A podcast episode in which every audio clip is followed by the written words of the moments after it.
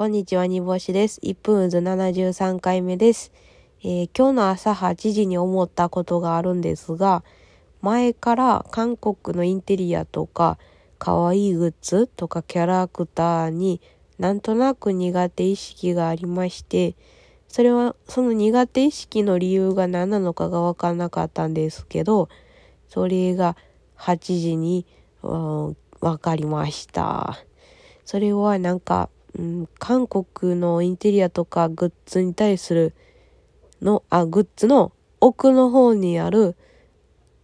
まっすぐな無邪気さなのかなと思いました。えーその、可愛いとかの奥のまっすぐな無邪気さが時々自分の中のひねくれた部分にぐさっと刺さるような気がして、